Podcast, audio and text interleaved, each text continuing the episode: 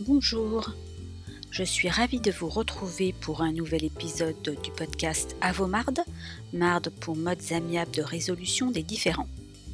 Je suis Sonia Koutchouk, avocat et médiateur, et cette semaine, je vais vous parler des honoraires dans les modes amiables. Alors vous êtes prêts? C'est parti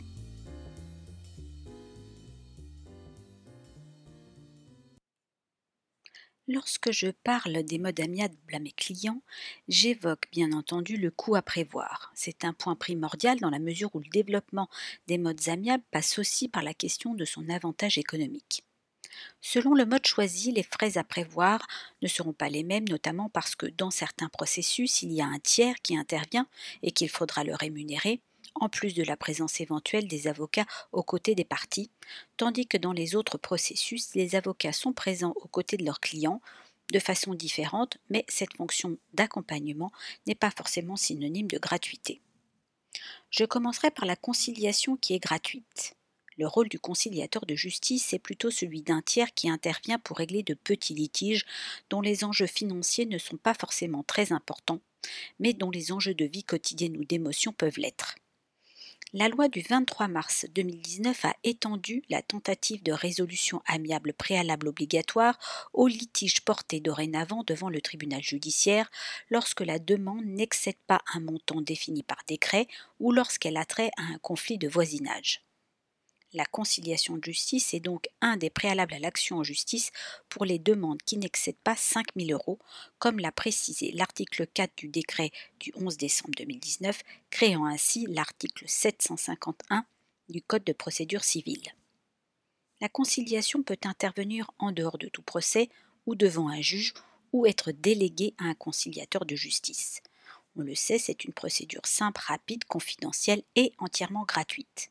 Si elle aboutit, elle donne lieu à un constat d'accord, total ou partiel, qui peut être homologué par le juge pour lui donner force exécutoire. Traditionnellement, les litiges qui font l'objet d'une conciliation sont les litiges de consommation, les troubles du voisinage, parfois les relations entre bailleurs et locataires, mais également les petits problèmes de copropriété ou les petits problèmes de litige entre commerçants. Les autres modes amiables ne sont eux pas gratuits. Je commencerai par la médiation, qui, comme vous le savez, peut être judiciaire ou conventionnelle. La médiation judiciaire, c'est celle qui est ordonnée par le juge. Dans ces conditions, c'est le juge lui-même qui fixe la rémunération du médiateur. Une fois que les parties ont donné leur accord à l'engagement en médiation, le juge désigne le médiateur et fixe la consignation, c'est-à-dire le montant prévu pour la mission du médiateur. À titre d'exemple, le tribunal judiciaire de Nanterre prévoit une consignation aux environs de 1500 euros pour des dossiers de copropriété, de 1000 euros pour des dossiers de liquidation d'indivision, tandis que pour des dossiers devant la Cour d'appel de Versailles en matière sociale, la consignation peut être fixée entre 1800 et 2000 euros. Le médiateur a bien entendu la possibilité de demander une consignation complémentaire si le litige nécessite des réunions supplémentaires. Lorsqu'il s'agit d'une médiation conventionnelle, le tarif proposé par le médiateur est libre. Le mien est généralement de 120 euros pour les particuliers pour la réunion individuelle, puis de 240 euros par personne et par séance plénière pour une durée de séance d'environ 2h30.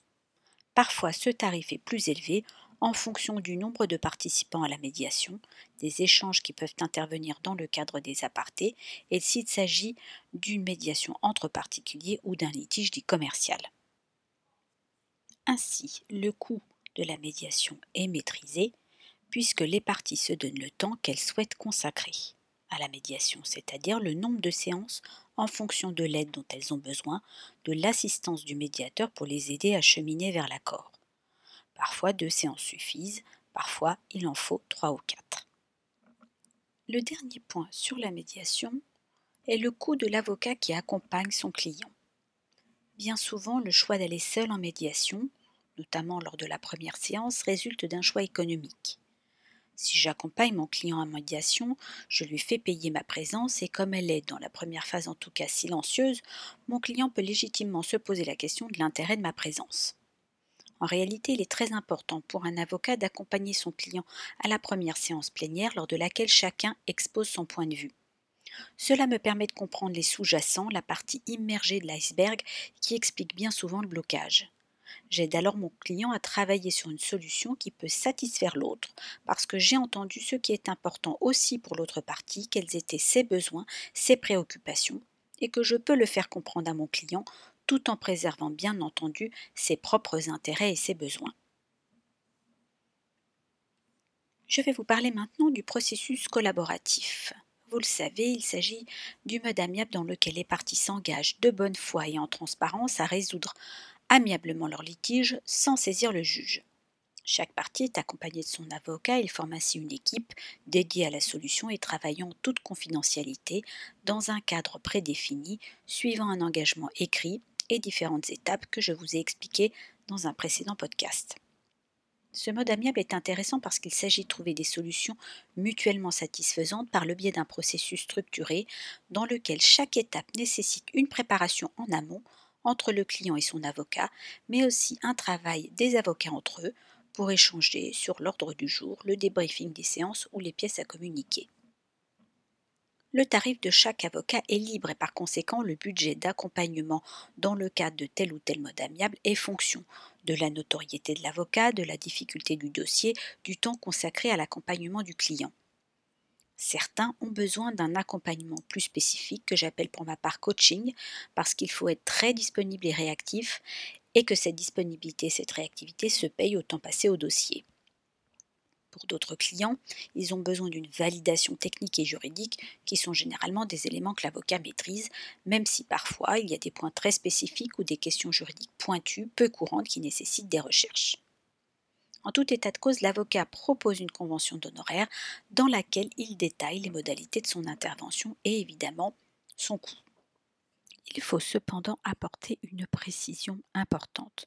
Mode amiable n'est pas forcément synonyme de prestation moins chère mais synonyme d'une qualité de prestation sur mesure, parce que mon client a été écouté et entendu dans ses besoins, ses préoccupations, ses attentes, et le temps passé lors de ces réunions à faire converger les points de vue au lieu d'échanger des argumentations juridiques au tribunal, sans qu'elles soient discutées en face à face et donc sans qu'elles soient écoutées et discutées par les parties elles-mêmes, est un point important. Dans le cadre judiciaire, le seul arbitre de ces arguments est in fine le juge qui tranchera dans un sens ou dans un autre, parfois en coupant la poire en deux et parfois en créant une insatisfaction des deux parties.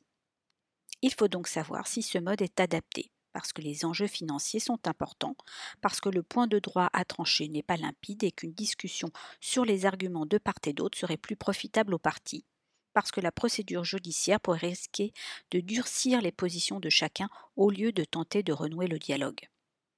Les parties restent libres de mettre un terme à ce processus ou de décider de limiter le nombre de séances d'échange sur les points de discussion pour minorer les honoraires engagés. Le dernier point concerne l'intervention d'un tiers.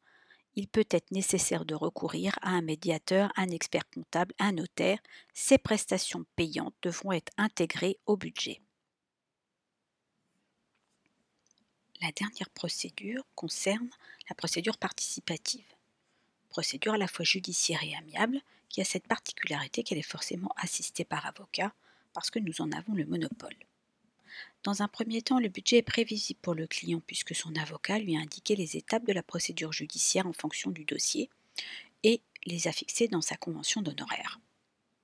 Ensuite, si les parties décident, souvent lors de la première audience dite d'orientation, lorsque le juge leur pose la question de la possibilité de poursuivre amiablement grâce à la procédure participative, les honoraires peuvent être différents. Comme vous le savez, la procédure participative est celle qui permet aux parties de chercher des accords en dehors du juge, en reprenant le chemin des discussions entre elles, assistées des avocats, et de mettre en état leur dossier, c'est-à-dire en échangeant des pièces objectives nécessaires à la solution par exemple les pièces financières comme les avis d'imposition, les bulletins de paie, les relevés de comptes bancaires et d'épargne, les évaluations des biens immobiliers ou le budget des enfants.